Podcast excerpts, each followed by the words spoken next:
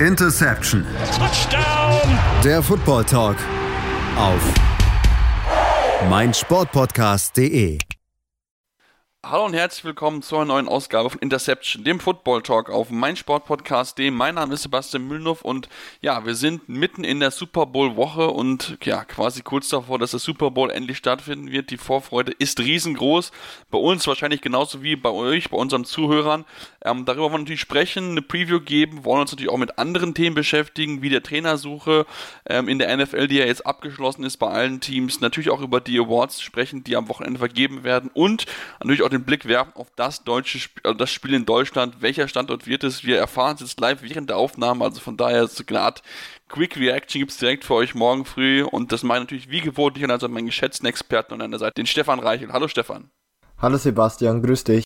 Ja, Stefan, lass uns ähm, ein bisschen chronologisch vorgehen, beziehungsweise mit dem wichtigsten Event an sich anfangen, dem Super Bowl.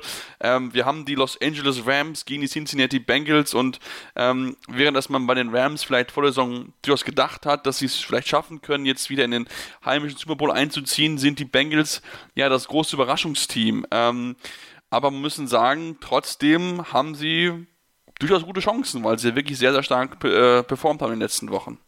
Ja, ähm, dass es ein knappes Spiel wird oder auch beide Teams Chancen haben, ähm, ist ganz klar. Schließlich stehen ja auch beide Mannschaften im Super Bowl. Ähm, bei den Bengals natürlich eine deutlich größere Überraschung, wie es äh, bei den Rams der Fall gewesen ist.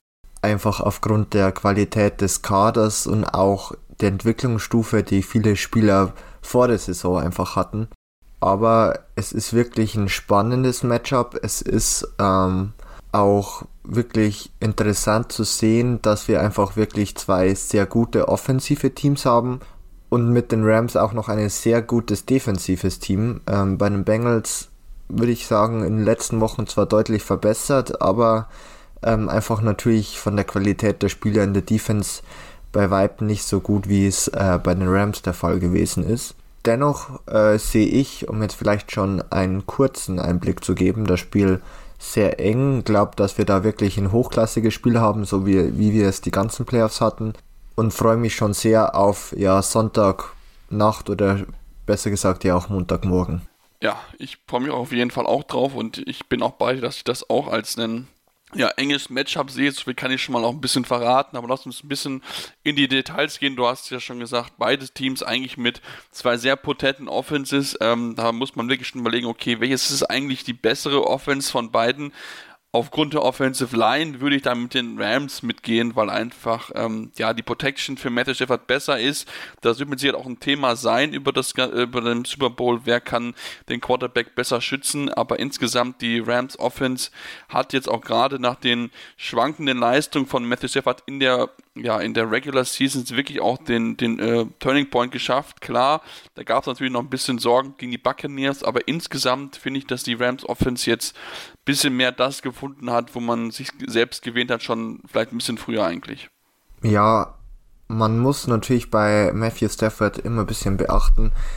Er hat immer wieder einfach einen dicken Bock drin. Ich glaube, er hatte ja auch in der Regular Season ja einige Pick Sixes, ähm, die natürlich nicht sonderlich hilfreich sind und die auch äh, im Super Bowl absolut zu vermeiden sind. Ähm, vor allem mit Jesse Bates auf Safety bei den Bengals, der als absoluter Ballhawk bekannt ist und sicherlich auch ähm, darauf lauert, dass Matthew Stafford ungenaue Pässe wirft oder eben auch den einen oder anderen Fehler einfach begeht. Aber man muss sagen, dass man natürlich äh, auf seitens der Rams Offense, wie du schon gesagt hast, eine sehr starke Offensive Line hat ähm, es wird natürlich abzuwarten sein, ob Andrew Whitworth ähm, auch wirklich spielen kann. Bis jetzt, glaube ich, ist er auf dem Injury Report als questionable ähm, ja, hinterlegt oder sein Status äh, so bekannt gegeben. Aber auch äh, der Rest der Offensive Line ist mit zum Beispiel Rob Heavenstein äh, oder Austin Corbett sehr gut aufgestellt. Und man muss natürlich auch sagen, im Receiving Game hat natürlich Matthew Stafford mit Cooper Cup äh, den Yards Leader in der NFL ähm, diese Saison mit Odell Beckham Jr., der, sage ich mal, einen zweiten Frühling hat, nachdem es bei den Browns nicht so gut äh, gelaufen ist, hat, hat er auch da einen sehr guten Receiver, vor allem in der Red Zone und End Zone. und mit Van Jefferson auch einen absoluten Deep Threat, der vor allem äh, für Big Plays bekannt ist. Also man hat genug Waffen. Die Fragezeichen sind eher, ist Andrew Whitworth ähm, spielbereit, fit genug? Äh, und wie schaut es auf, Tyler, äh, auf Tight End mit Tyler Higby aus, der bis jetzt auch noch als äh, fragwürdig im Injury Report ähm, als Status drin steht? Ja, das, ähm, das ist mit Sicherheit spannend zu beobachten, inwieweit die angeschlagenen Spieler fit sind, denn es sind ja, es sind ja auch einige, du hast angesprochen, und Andrew Withmore ist ein ganz wichtiger Teil der Offensive Line.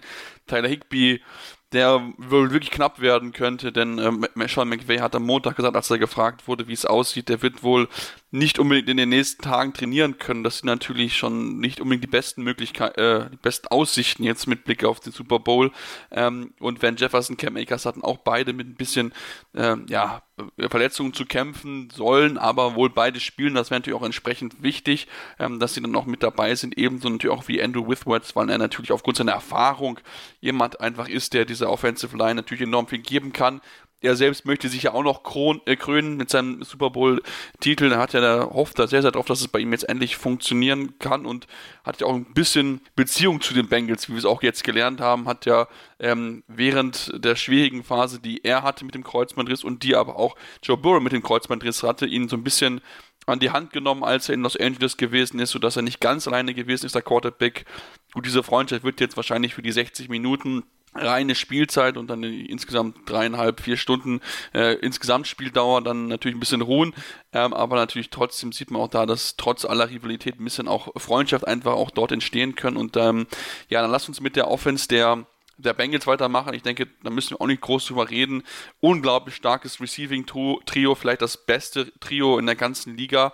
Da könnte es aber sein, dass CJ Uzoma ausfällt, wobei die Tendenz aktuell dahin läuft, dass er wohl spielen wird. Ähm, aber trotzdem natürlich die Firepower, die Joe Burrow dort hat, das ist schon echt Spitzenklasse. Ja, man hat auch hier einen sehr, sehr guten äh, Wide Receiver Core. Und ich habe ja schon den Rams äh, Wide Receiver Core vorher gelobt, aber ich würde sagen, dass der von den Bengals nochmal besser ist. Ähm, du hast mit Jama Chase einen wahnsinnig starken äh, Rookie Wide Receiver, der dann von T. Higgins, der einfach physisch wahnsinnig dominant ist, sehr gut ergänzt wird und mit Tyler Boyd auch einen sehr guten Slot Receiver. Also hier bist du wahnsinnig gut aufgestellt einfach. Du hast ähm, schon CJ Usoma angesprochen, der wahrscheinlich spielen wird. Ich gehe einfach davon aus, dass die meisten Spieler, die aktuell noch als fragwürdig eingesch ja, eingestuft werden, am Ende es wenigstens probieren werden zu spielen, weil es natürlich wahrscheinlich das Spiel des Lebens für die meisten Spieler ist. Die Frage ist, wie oft kommst du noch in den Super Bowl? Ähm, du möchtest natürlich auch dein Team maximal unterstützen, aber die andere Frage ist auch, wenn er spielt, wie groß dann der Impact ist und unter welchen Schmerzen er dann spielt. Aber man muss schon sagen, die Offense auch hier sehr gut. Ähm, ich würde auf Running Back, die haben jetzt ja auch bei den Rams bisschen außen vor gelassen, die dort ja mit Sony Michel und äh, Cam Akers auch ein gutes äh, Duo haben. Cam Akers nach der Achillessehnenverletzung wieder fit, äh, hatte aber, ich glaube, es war gegen die Buccaneers zwei Fumbles. Also hier nicht seine beste Leistung. Äh, Sonny Michel auch äh, gut, aber jetzt kein hervorragender Spieler. Ähm, die Klasse eines Joe Mixon ist dort deutlich besser. Aber man muss dennoch auch hier äh, davon oder abwarten, wie denn das Play Calling ist. Ich habe mich ja in unserer äh, AFC Championship Review etwas über das Play Calling von Zach Taylor beschwert, meinte, es war zu konservativ, Halfback Dive ist mit John Mixon bei First Down war nicht sonderlich erfolgreich. Ich rate es auch hier äh, dem Bengals oder Zach Taylor, bitte wirft ähm, bei First Down und macht das oft genug. Ähm, lieber hast du einen 3 und 2 und kannst hier dann deine Screenpässe oder deine Runs einbauen, als dass du einen dritten und 9 hast. Und ähm, um jetzt auch vielleicht schon etwas auf die Defense der Rams äh, zu sprechen zu kommen, äh, Aaron Donald, Leonard Floyd und Von Miller, die drei besten Pass-Rusher der Rams, äh, sich, ja sage ich mal, schon die, die Finger lecken, weil sie wissen, dass sie einfach gegen die äh, Offensive Line der Bengals dominieren werden und ähm, somit muss oder das ist für mich so der Key to Win ähm, bei der Offense der Bengals. Sie müssen ähm, nicht mehr so konservativ sein und vor allem von den First Down Runs weggehen und mehr auf den Pass und auf Joe Burrow setzen. Ja, da, da, da bin ich bei dir. Es ist auf jeden Fall so, dass ähm, das Playcalling sich auf jeden Fall verbessern muss, weil ich meine, immerhin die Rams verfügen über die beste, über eine der besten, vielleicht für die beste Run-Defense und da wird es natürlich enorm schwierig, halt den Ball zu laufen. Da kommt so schnell in, in Second und Long, so 2 zwei, und 10, 2 und 9 vielleicht. Also das wird dann natürlich enorm schwierig, auch gerade mit der Offensive Line, die ja durchaus auch wackelig ist bei den Cincinnati Bengals. Also von daher ähm, ja, müssen sie sowieso gucken, dass sie möglichst um diese starken Pass Rush rumschemen, also um einen Aaron Donald, um einen Von Miller. Und das ist schon nicht so ganz einfach, zumal ja auch Zach Taylor und Sean McVay sich auch kennen. Ähm, sie haben auch, haben auch mal selbst zusammengearbeitet, das darf man ja auch nicht entsprechend äh, vergessen. Das war einer der Gründe, warum Zach Taylor überhaupt Head Coach geworden ist, weil er mal was mit Sean McVay zu tun hatte, aber das ist mal ein anderes Thema für einen anderen Podcast. Ähm, und äh, das, da bin ich sehr gespannt drauf, wie, wie er damit umgeht. Wie gesagt, ich sehe es auch, dass er nicht so der beste Playcaller ist und damit sicher auch noch Luft nach oben hat. Und da wird es jetzt natürlich auf ihn auch drauf ankommen. Denn natürlich gerade in solchen Super Bowls und so einem Spiel sind Matchups enorm wichtig. Und ähm, da geht es natürlich darum, die Spieler, die Right Receiver gut freizugeben, was er prinzipiell auch schaffen kann. Denn äh, ich glaube auch, dass die Secondary der Rams schon so ein bisschen anfällig ist, das muss man einfach schon so sagen. Darius Williams, der ja eigentlich Nummer 2 Cornerback auf der anderen Seite von Jalen Ramsey ist, der ja auch mit Verletzungen aktuell zu kämpfen hat, ist nicht in dem Level, auf dem Level, wie es im vergangenen Jahr gewesen ist, ist wirklich absolutes Down hier und wirklich eine Liability, also quasi eine Schwachstelle in der Secondary der, der Rams. Ähm, und da kann man mit Sicherheit Möglichkeiten finden, den Spieler oder Williams unter Druck zu setzen und da beziehungsweise dann, wenn man da mit Double Coverage arbeitet, oberhalb von Williams Lücken zu schaffen für die anderen Spieler, weil, wie gesagt, die darf man auch nicht vergessen. Ähm, also von daher, das ist mit Sicherheit ein, ein spannendes äh, Spiel anzuschauen und wenn wir schon über die Defense reden, lass uns über die beiden starken Defenses oder zumindest Defensive Lines reden, wenn wir da so dabei sind. Ne? Wir haben Von Miller, Aaron Donald bei den Rams, dann haben wir auf der anderen Seite äh, äh, Sam Hendrickson und ähm, Sam Hubbard und Trey Hendrickson, so ist es richtig, ähm, die ja auch zwei sehr gute Quarterback-Jäger sind in diesem Jahr. Also von daher wird das für die Quarterback und auch für die Offensive Lines äh, einiges an Arbeit beziehungsweise einiges an Druck, was sie äh, standhalten müssen.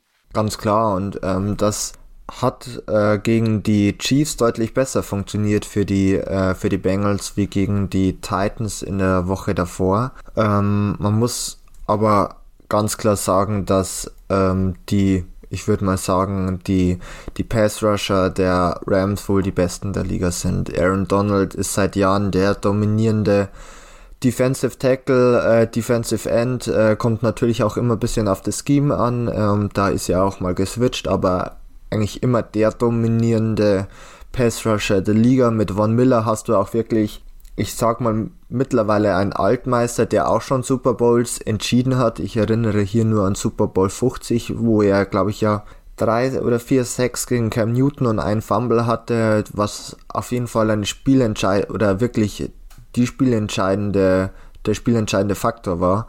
Und mit Leonard Floyd hast du auch hier noch einen weiteren guten ähm, Quarterback-Jäger, der vor allem davon profitiert, dass natürlich äh, Aaron Donald und Von Miller viel mehr Aufmerksamkeit äh, von der O-Line bekommen, die oder auch zum Beispiel, dass noch ein Titan dazu oder ein Running Back äh, zusätzlich äh, den Quarterback beschützen müssen und so sind da einfach deutlich mehr Freiräume für Leonard Floyd im 1 gegen 1 gegen potenziell Jonah Williams, den Left Tackle der Bengals.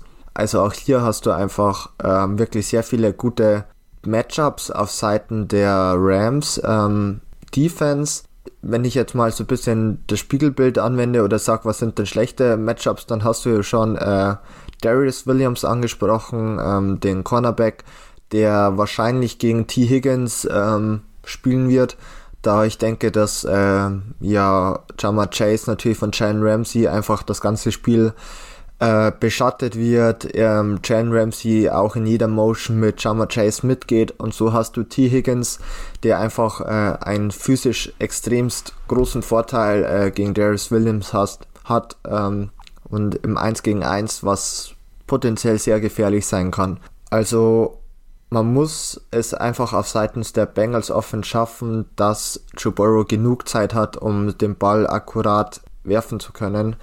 Ähm, Und dann müsste das eigentlich ganz gut sein für die Bengals oder auch ganz gut ausschauen, offensiv jedenfalls. Ja, müsste eigentlich. Also wie gesagt, ich glaube schon, dass, ähm, dass da schon auch viele Punkte durchaus fallen können, weil ich finde auch, dass beides möglicherweise auch Schwachstellen haben. Ähm, ich habe jetzt gesehen, dass Adrian Franke eher davon ausgeht, dass es ein defensiv orientierter Super Bowl sein wird. Das habe ich nicht so ganz im Gefühl. Ich glaube, dass wir da auch schon mindestens von beiden Teams ähm, drei Touchdowns plus sehen werden, glaube ich schon ähm, weil einfach, wie gesagt, die Firepower da auf jeden Fall vorhanden ist. Ähm, und deswegen, ja, ist natürlich sehr, sehr spannend zu beobachten, inwieweit natürlich dann auch der Faktor Heimspiel in Anführungsstrichen ist. Denn natürlich, das äh, Rams, sie spielen in ihrem SoFi Stadion, ihrem Heimstadion. Aber ich glaube, Stefan, wir können nicht davon ausgehen, dass es ein Heimspiel wird, denn wenn ich jetzt sehe, 30.000 Fans waren, glaube ich, bei den Bengals zum Training und bei den Rams waren es 2000 oder so. Das ist natürlich ein riesengroßer Unterschied. Ja, es ist ein riesengroßer Unterschied und man hat ja auch, äh, oder die Tendenz der letzten Jahre war einfach, dass sich wahrscheinlich vom monetären Faktor her der Umzug natürlich für die Rams sich gelohnt hat von St. Louis nach äh, Los Angeles und auch einfach von der Vermarktung her. Aber du hast natürlich einen Großteil deiner Fanbase einfach verloren und ähm, die Los Angeles Fanbase hat ja schon immer den Ruf, sehr erfolgsabhängig zu sein. Der Erfolg ist natürlich da bei den Rams, aber die Frage ist, ob sich die, ähm, die Fans auch so schnell dann schon kommen und so schnell auch schon dann den Rams die Daumen drücken. Man hat es ja auch in der Woche davor gesehen, also im NFC Championship Game, wo ja die 49ers das SoFi Stadium ja ich sag mal, praktisch übernommen haben, wo es ja, glaube ich, sogar äh, Limitierungen gab, wie viele 49ers-Fans denn überhaupt rein dürfen. Also ich gehe nicht da, ich gehe im Endeffekt davon aus, dass äh, die Bengals-Fans eine deutliche Mehrheit innerhalb des Stadions haben und man das natürlich vor allem, wenn die Rams Offense ist, ähm, auch sich hörbar macht. Ja, also ja, ich bin sehr gespannt, wie am Ende die Verteilung aussehen wird im Stadion. Ähm, ich glaube auch, dass natürlich Rams da sein werden, aber ich glaube, die Rams hat einfach noch nicht diese Fanbase wieder erreicht in LA, wie sie jetzt natürlich die Bengals haben. Und ich meine, die Bengals, sie sind das 1988 zum letzten Mal im Super Bowl gewesen. Da ist natürlich ja, die Vorfreude riesig groß darauf und da wird mit Sicherheit auch Preise bezahlt über drüber, die sowieso schon relativ hoch sind, die Ticketpreise. Also, wenn man das Bild hier gesehen hat, das ist schon ziemlich happig. Das muss man, glaube ich, schon ganz, ganz ehrlich so zugeben. Und deswegen, ähm, ja, bin ich sehr gespannt, wie die Verteilung dort sein wird.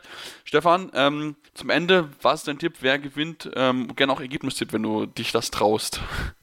Ja, also die, also ich glaube, äh, das Spread ist ja bei minus 4,5 äh, Punkten zugunsten der Rams.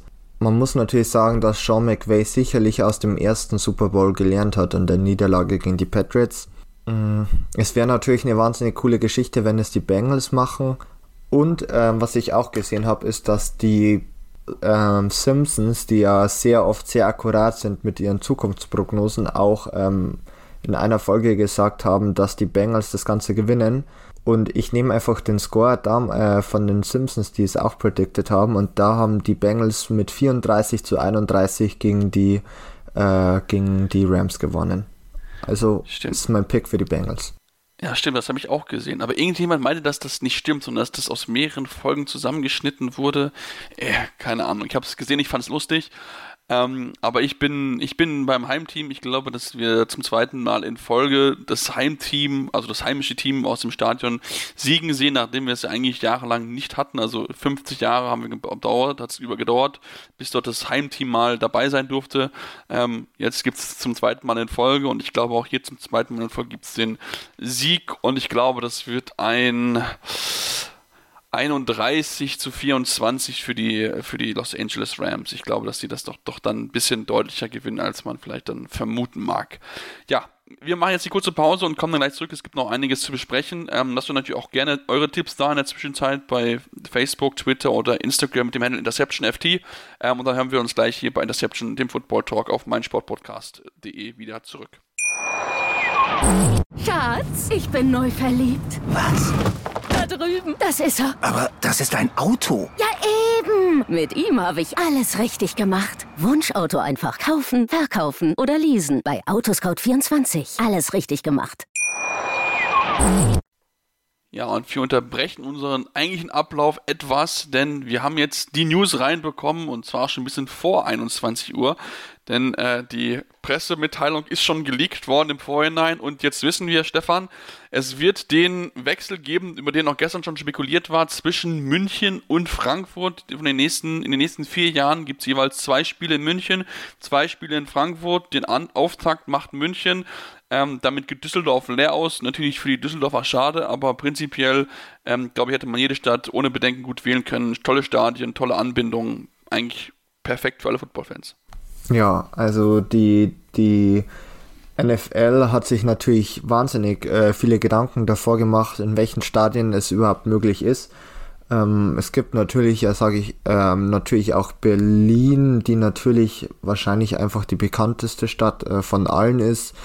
Allerdings ähm, ist dort natürlich äh, mit dem Olympiastadion die Infrastruktur einfach nicht so gut, wie es bei Frankfurt mit dem Deutsche Bankpark und mit Allianz Arena in München ist. Und ähm, mich freut sehr, dass es jetzt wirklich offiziell ist, dass es auch schon ab nächster Saison müsste es ja dann sein. Es müsste ja dann schon im Endeffekt ja demnächst sein, das erste Spiel. Genau, nächste Saison, ja. Ja, ähm, dass ähm, das Im November wohl, ist. heißt es. Ja, umso besser. Und ähm, für mich natürlich der knapp eine Stunde von München entfernt wohnt, ähm, ist es natürlich auch sehr schön, das Ganze, da es ganz nah an mir dran ist, ähm, ich keine weiten Wege habe und ähm, mich schon sehr darauf freue auf das Ganze. Hoffentlich bekomme ich auch Tickets, das ist natürlich der nächste Punkt.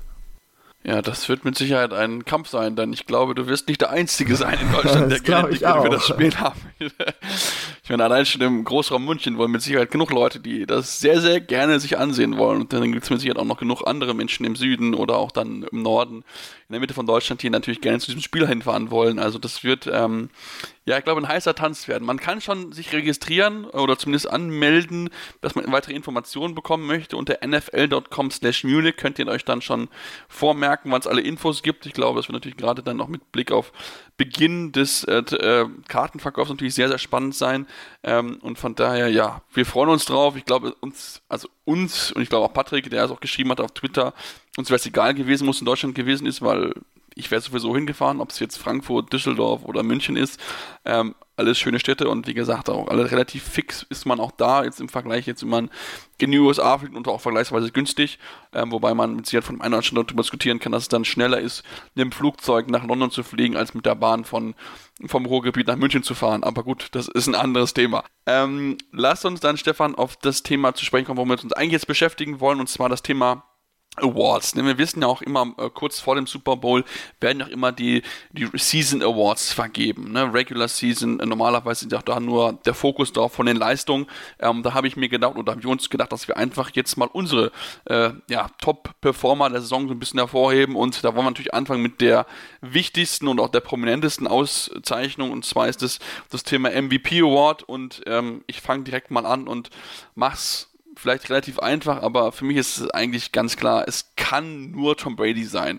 Klar, mit Sicherheit auch ein bisschen beeinflusst durch deine Karriererücktritt, ähm, aber nach der Saison als 44-Jähriger über äh, 5000 Passing Yards zu werfen, ähm, das ist einfach ja, nicht von dieser Welt. Was er aufgestellt hat an neuen Bestlers, nur von dieses Jahr wieder tolles Jahr gespielt. Auch klar, Höhen und Tiefen gehabt, äh, mit Sicherheit.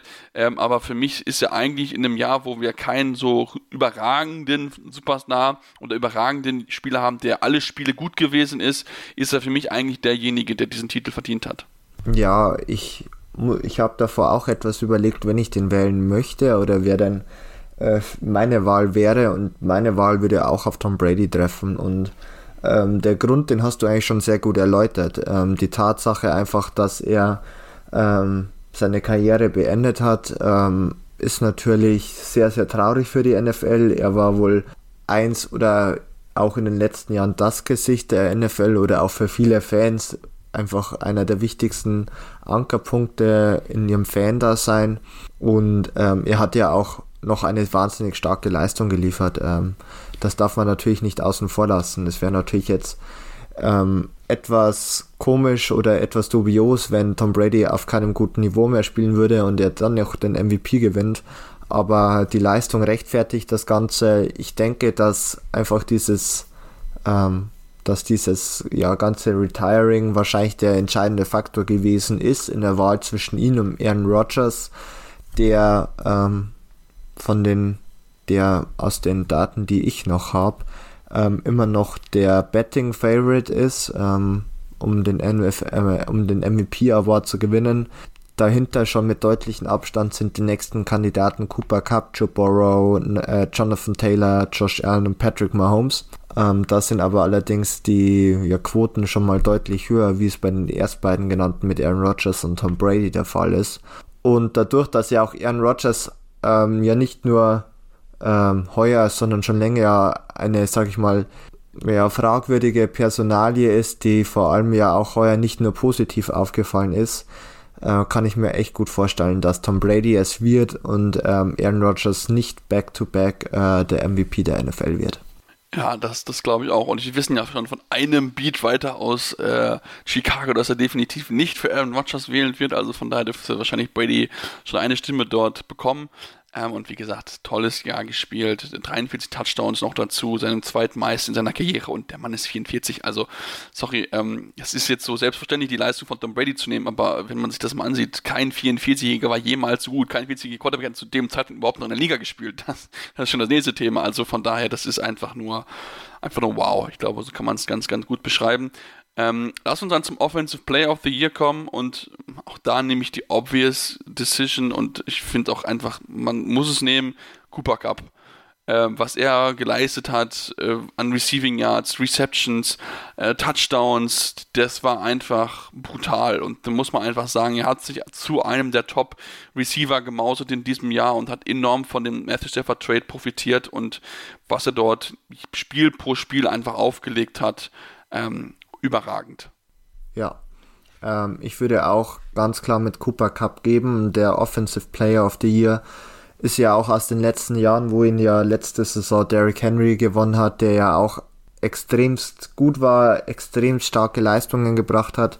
Aber das ist immer der Non-Quarterback Award. Also äh, der MVP geht ja eigentlich immer an den Quarterback, aber hier in diesem Fall äh, wird ja der Quarterback immer etwas außen vor gelassen und mit Cooper Cup, der die zweitmeisten Receiving Yards in einer Single Season äh, hinter nur Calvin Johnson ähm, ja, erzielt hat, muss das Ganze einfach gewinnen. Er war wahnsinnig dominant, er hat einen wahnsinnigen Sprung nochmal nach vorne gemacht, war ja auch davor schon kein schlechter äh, Receiver, aber auch in einer Offense, äh, die wir ja heute auch in dieser Folge schon besprochen haben, die ja nicht nur ihn als Waffe hat, ist es natürlich sehr imposant, das Ganze.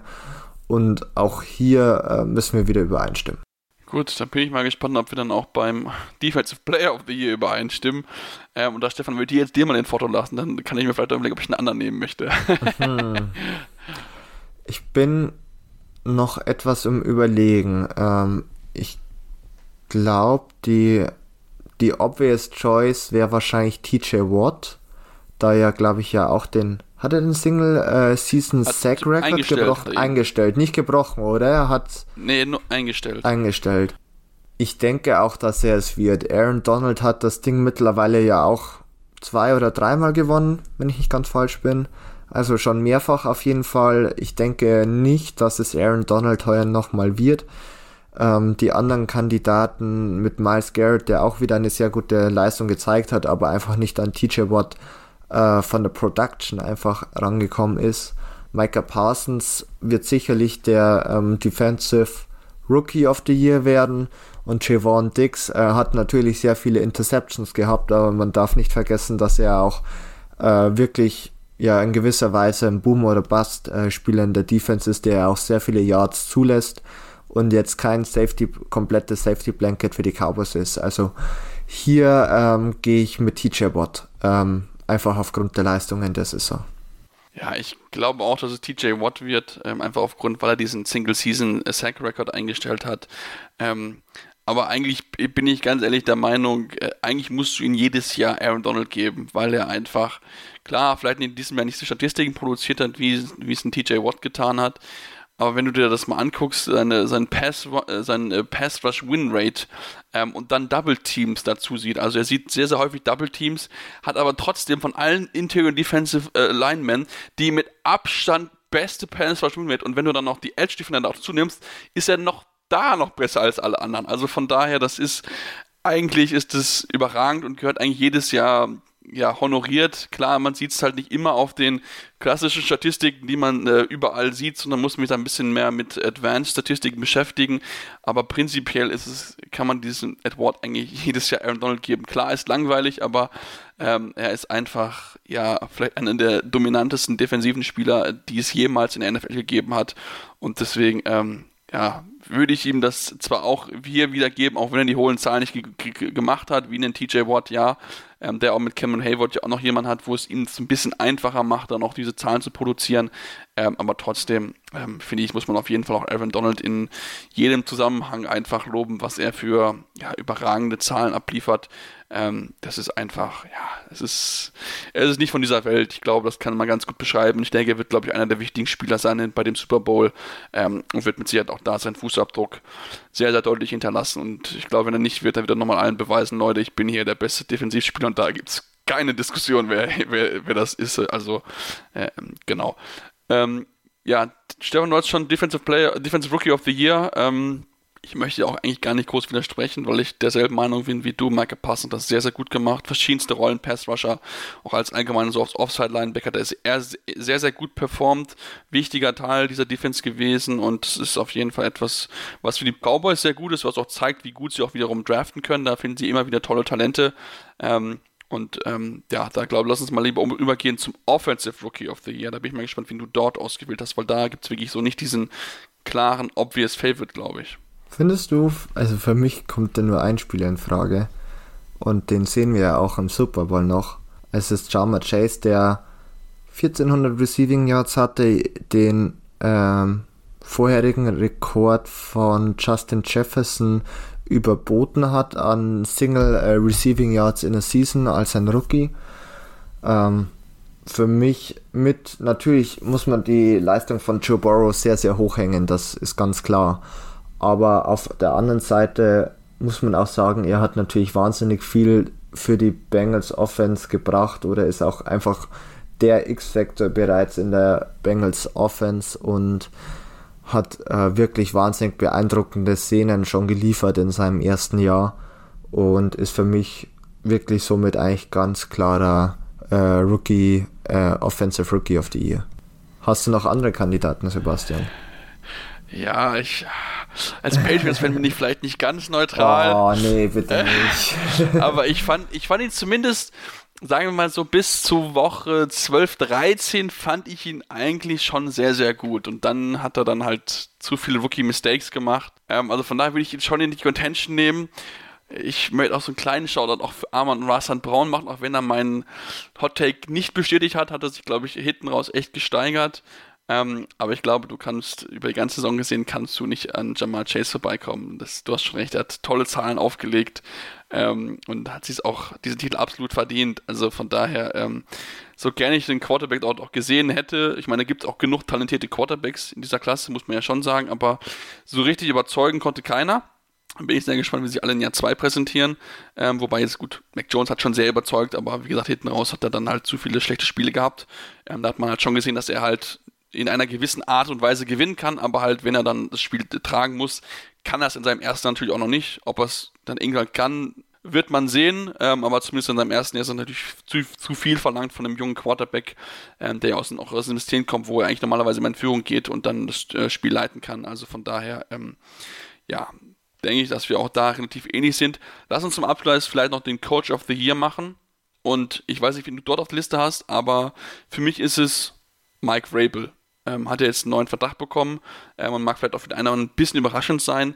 Ich finde aber, wie, was er aus dem Kader gemacht hat, dafür, dass, dass die über 90 Spieler die ganze Saison eingesetzt haben, also quasi fast zwei komplette Kader das ganze Jahr über hatten, ähm, und er trotzdem so gut hinbekommen hat, es auch ohne Derrick Henry zu schaffen, so gut zu sein. Klar, natürlich, Ryan Daniel hatte Probleme, hat wirklich nicht gut gespielt in den Spielen, aber trotzdem, dieses Team hat immer Wege gefunden zu, zu gewinnen, hat es ja auch geschafft, äh, bei den Rams zu gewinnen. Also von daher ist diese Leistung des Trainers motivationstechnisch und diese Next-Man-Up-Mentalität einfach zu, zu zeigen, aller Ehren werden und für mich locker Coach of the Year.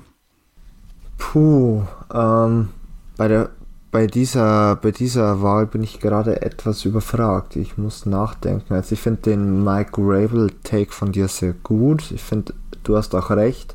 Ich fand aber wirklich diese, ich fand es auch wahnsinnig überraschend, dass sie ja den First Seed in der AFC hatten bei, sage ich mal, Teams, die deutlich ähm, mehr Stars einfach auch in den eigenen Reihen hatten. Man muss ja auch sagen, dass zum Beispiel AJ Brown oder auch Julio Jones in der Offense ähm, heuer wirklich nicht geglänzt haben. Ich würde vielleicht Matt LaFleur noch in die Contention mit aufnehmen, weil er einfach auch heuer oder diese Saison wirklich sehr gut gecoacht hat. Man auch mittlerweile merkt, dass er auch viele ähm, ehemalige Coordinators oder Assist äh, Assistants von ihm ja auch äh, bei anderen Teams mittlerweile ähm, sehr hoch einsortiert werden oder auch zum Teil ja jetzt neue Head Coaches sind. Ähm, aber ich, ich glaube, ich gehe auch hier mit deinem Take ähm, von Mike Rabel mit, weil ähm, Matt LaFleur gleich die Sache auch letztes Jahr gewonnen hat, oder? War, war es letztes Jahr? Ich müsste schauen. Das wird kurz Da müsste ich auch nachschauen, das kann ich, kann ich dir auch nicht aus dem Kopf äh, sagen, aber ähm, ich, lass mich kurz schauen. Nee, letztes Jahr war es Kevin Stefanski. Kevin Stefanski, ja gut, auch kann man auch absolut auch nachvollziehen, ja. dass Kevin Stefanski sich diesen Titel geholt Dann hat. Dann gehe ich ähm, mit Matt LaFleur ja, dieses Jahr. Gut. Dann sind wir uns nicht immer ein. Nee. Das ist auch mal positiv. Bisschen mehr kontrovers. Dem wir uns aber relativ vielen äh, sehr einig gewesen sind. Ähm, sag mal, schön, dass man auch da ein bisschen mal unterschiedliche Meinungen einfach hat. Ähm, und ähm, ja, ihr dürft natürlich auch gerne eure Meinung mitteilen, beziehungsweise wir werden es auch dann sehen am Samstag, wer, wer dort die, die entsprechenden Awards abräumt. Es gibt natürlich noch einiges mehr. Hall of Fame Klasse wird auch noch bekannt gegeben. Also von daher gibt es auch noch genug, was man äh, sich beschäftigen kann bis zum Super Bowl. Ähm, und ja, wir machen jetzt kurze Pause und wollen uns dann noch mit den ja, weiteren fixen Head Coaches beschäftigen, denn alle offenen Posten sind besetzt, aber da gibt es noch einiges zu diskutieren im Nachhinein. Deswegen bleibt dran, bei Interception im Football Talk auf meinsportpodcast.de. Schatz, ich bin neu verliebt. Was? Da drüben. Das ist er. Aber das ist ein Auto. Ja, eben. Mit ihm habe ich alles richtig gemacht. Wunschauto einfach kaufen, verkaufen oder leasen. Bei Autoscout24. Alles richtig gemacht. Ja, und jetzt wollen wir uns zum Abschluss nochmal mit den Head Coaches beschäftigen. Ich habe das schon angekündigt, denn vier Posten waren bei unserer letzten Aufnahme noch offen. Alle vier sind jetzt entsprechend belegt. Darüber wollen wir sprechen und uns mit, ja, den vielleicht obvious ones anfangen, denn äh, die New Orleans Saints haben schon ein bisschen wie erwartet eigentlich, Stefan, Dennis Allen, ihren Defensive Coordinator, promoted zum Head Coach gemacht, also quasi die interne Lösung dort. Ja, bin mal sehr gespannt, wie er es schafft. Er ist ja zum zweiten Mal schon der Nachfolger von äh, Sean Payton im direkten Anschluss. Ja, und er ist ja auch schon, oder er war ja auch schon Head Coach ähm, bei den Auckland Raiders von 2012 bis zum vierten Saisonspiel 2014. Und ähm, die beiden vollen Saisons hat er jeweils mit 4 und 12 ähm, ja, beendet und die 2014er Saison äh, mit 0 und 4. Also der bisherige ja, sag ich mal, Aufenthalt oder äh, Record als Head Coach war nicht sonderlich gut. Allerdings äh, denke ich, dass er vor allem unter Joe Payton in den letzten Jahren sehr viel gereift ist. Ähm, es aus Saints Sicht auch sehr sinnvoll ist, einen internen Coach zu wählen, meiner Meinung nach, weil äh, dieses Franchise einfach damit auch schon sehr gut gefahren ist. Ähm, er die Spieler kennt und das sicherlich sehr sinnvoll einfach für die Saints ist und ähm, somit gehe ich mit den Hire ähm, oder mit der Verpflichtung ja besser gesagt sehr äh, bin ich sehr einverstanden damit und ähm, hoffe natürlich für die Saints, ich meine als Falcons-Fan wäre auch mit äh, Gegenteiligen sehr einverstanden, dass es natürlich besser läuft, wie es damals bei den Raiders gelaufen ist für ihn. Ja, das kann man ihm natürlich nur wünschen, ähm, dass er natürlich auch seine Erfahrung mit rausgenommen hat. Ich denke auch, dass er enorm viel gelernt hat und wir müssen auch sagen, dass die Saints Defense ja auch im letzten Jahr wirklich eine gute Leistung gezeigt hat. Also von da ist es ja schon noch ähm, da auch sehr gut zu sehen. Natürlich, die Voraussetzungen sind nicht ganz so einfach für ihn, denn die Offense ist die reinste Baustelle. Ähm, Quarterback-Frage ist dort weiterhin, wie geht es weiter mit James Winston, wen holt man sich als Quarterback und natürlich auch die Wide Receiver-Position, das Michael Thomas-Thema. Ähm, also von daher hat er mit Sicherheit jetzt in den nächsten Wochen bis zur Free Agency und auch dann bis zum Draft mit sie hat einige schon an, zu tun, damit er einen ja, konkurrenzfähigen Kader aufstellen kann und damit dann auch ähm, ja, nach dem Abgang von Tom Brady dann auch die Saints wieder die Spitze übernehmen können in der NFC South, dürfte eine der spannenderen Division im, im kommenden Jahr sein, weil dort wirklich so kein klarer Favorit aktuell äh, dort hervorsticht.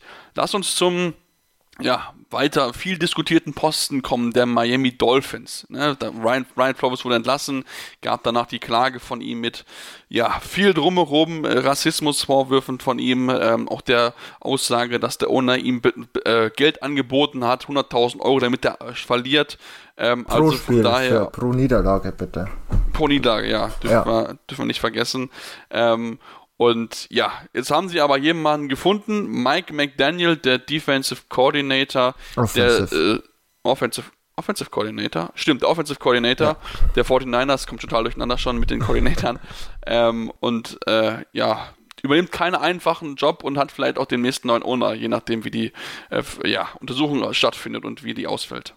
Ja, also ähm, die Tendenz ist ja eindeutig mittlerweile, dass die, F, äh, die NFL oder Owner und GMs viel mehr von ähm, ja, Offensive Coordinators oder Offensive-Minded Head Coaches ähm, profitieren wollen, wie es von He äh, Defensive Head Coaches äh, der Fall ist. Und Mike McDan äh, McDaniel, der, ja, sag ich mal, einer der, ja, nicht, vielleicht nicht jünger, aber sicherlich auch äh, ganz viel von ähm, Kyle Shanahan, den ähm, Head Coach der 49ers, erlernt hat, ist sicherlich eine gute Wahl, weil man mittlerweile in das dritte Jahr von äh, Tua Tagovailoa geht.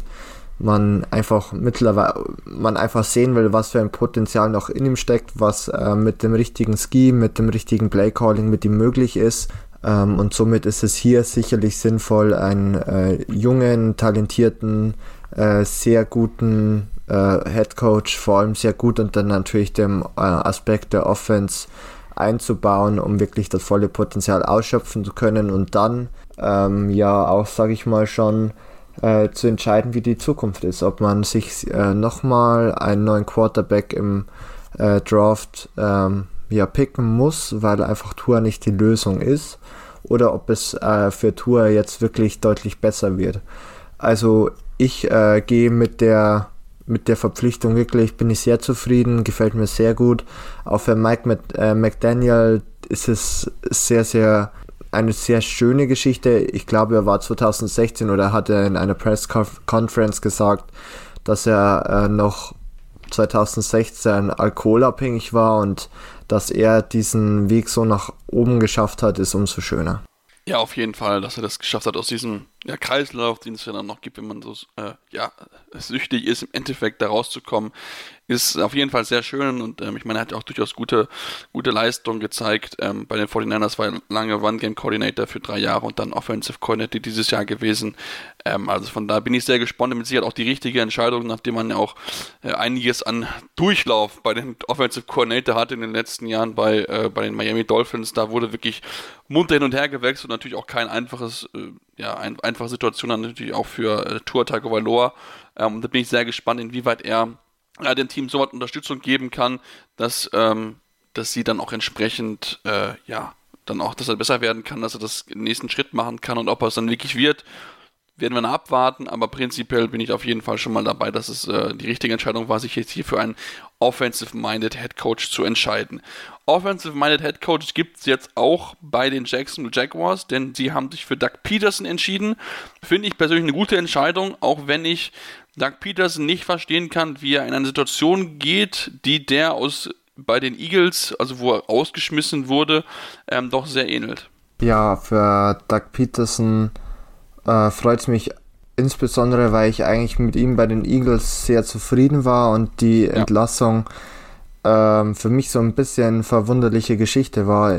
Er war meiner Meinung nach so ein bisschen das Bauernopfer auch äh, einfach dafür, dass jahrelang auch mit dem Kader einfach, ja, der, ähm, sag ich mal, viel verwirtschaftet wurde oder man an einem Punkt angekommen ist, an dem einfach ein, ja, starker Cut gemacht werden musste.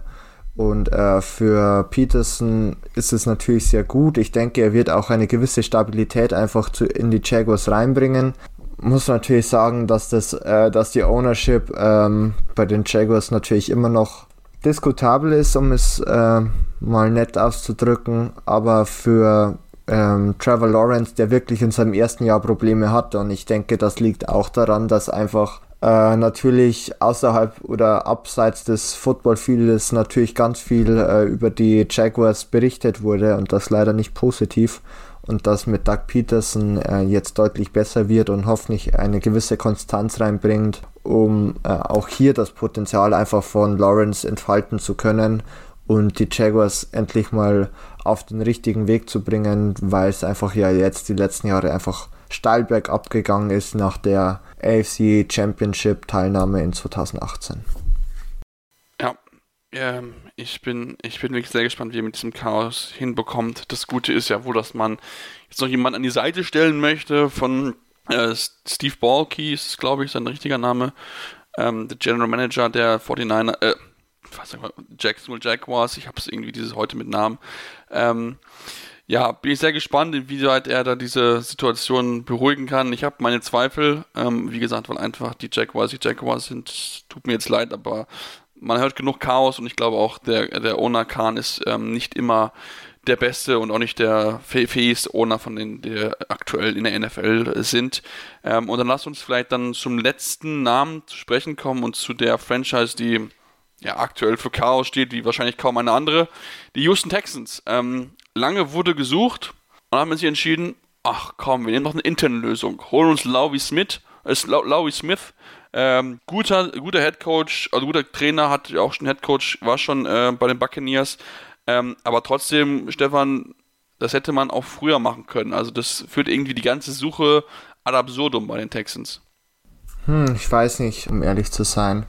Äh, in einer gewissen Weise ist es natürlich ähm, verwunderlich, weil er einfach ja andere Kandidaten, ja zum einen ja ähm, Josh McCown und ja auch, ähm, mir fällt sein Name gerade nicht ein. Wir haben gerade noch über ihn geredet, den ehemaligen Dolphins Head Brian Flores. Brian Florence, danke. Ähm, die, die beiden waren ja irgendwie so die Kandidaten, über die am meisten geredet wurde äh, für den Head Coaching, für die Head Coaching Posten bei den Texans und dass es jetzt äh, mit Lovey Smith eine interne Lösung gibt, ich weiß es nicht wirklich. Ähm, ich kenne oder ich, ich kann auch nicht zu viel über Lovey Smith sagen, das muss ich äh, ganz ehrlich gestehen. Allerdings bin ich der Meinung, dass auch wenn man schon viel getan hat, die Franchise auch hier ein, weiterhin einen drastischen Cut gemacht hat. Vor allem wenn dein Head Coach nach einem Jahr entlässt, dann sollte vielleicht eine komplett neue Richtung eingeschlagen werden. Und ob das mit dem ehemaligen äh, Defensive Coordinator der Fall sein wird, äh, das wage ich zu bezweifeln und finde die Verpflichtung nicht sonderlich sinnvoll. Äh, nee, ähm, hat so ein bisschen so das Gefühl, als ob es so eine Übergangslosung werden könnte, wie es man ja schon eigentlich schon mal gehabt hat. Das wäre das Problem, ja. Also, ja, das ist irgendwie ja, es ist nichts halbes und nichts Ganzes, was die Texans gerade machen. Das ist irgendwie wirklich das absolut plan planlos. Wollte erst Flores holen, damit man dann vielleicht äh, Deshaun Watson überzeugen kann dann doch nicht und ja, keine Ahnung, was man daraus machen kann. Also ich wünsche dem Coach alles Gute, ähm, aber ich glaube, er hat es einfach, er wird es schwer haben an diesem ganzen Chaos. Ich meine, sein Vorgänger ist auch eigentlich gut gemacht. Die Texans haben für viele eigentlich mehr gemacht, als erwartet worden war bei dem Team. Ähm, und deswegen, ja, ich bin sehr gespannt, was, was aus diesem Team einfach wird und wie es dort weitergeht. Und äh, ja, es ist einfach, ja, keine Ahnung. Es ist Chaos bei den Texans. Ich glaube, das kann man ganz, ganz gut zusammenfassen. Und die Texans-Fans, die können einem schon ein bisschen leid tun, gerade die, der Franchise zu folgen, weil, wie gesagt, da fehlt irgendwie Plan, Struktur, Idee, alles in einem. Ähm, genau. Ja, damit wollen wir jetzt aber die Sendung beenden. Äh, und zwar, ja, uns damit erstmal bedanken, dass ihr uns dazugehört habt. Und natürlich auch euch empfehlen, uns äh, mal auch Rezensionen zu schreiben. Ja, natürlich die Möglichkeit einmal bei Spotify und auch bei iTunes. Gerne konstruktive Kritik, was können wir besser machen, wo können wir arbeiten. Gerne natürlich auch 5 Sterne, wenn es euch sehr gut gefallen hat.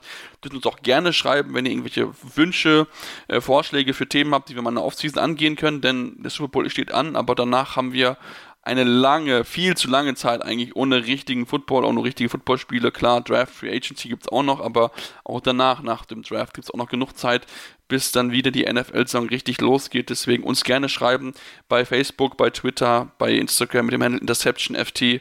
Findet ihr uns dort, könnt uns schreiben, könnt uns auch gerne eine E-Mail schreiben. Die E-Mail-Adresse ist auch in der Podcast-Beschreibung zu finden. Und ähm, ja, dann hören wir uns dann nach dem Super Bowl wieder hier. Viel Spaß, genießt es und dann äh, bis dann hier bei Interception im Football Talk auf meinsportpodcast.de. Schatz, ich bin neu verliebt. Was? Drüben. Das ist er. Aber das ist ein Auto. Ja, eben. Mit ihm habe ich alles richtig gemacht. Wunschauto einfach kaufen, verkaufen oder leasen. Bei Autoscout24. Alles richtig gemacht. Interception. Touchdown! Der Football Talk auf meinsportpodcast.de. Schatz, ich bin neu verliebt. Was? Drüben. Das ist er. Aber das ist ein Auto. Ja, eben. Mit ihm habe ich alles richtig gemacht. Wunschauto einfach kaufen, verkaufen oder leasen. Bei Autoscout24. Alles richtig gemacht.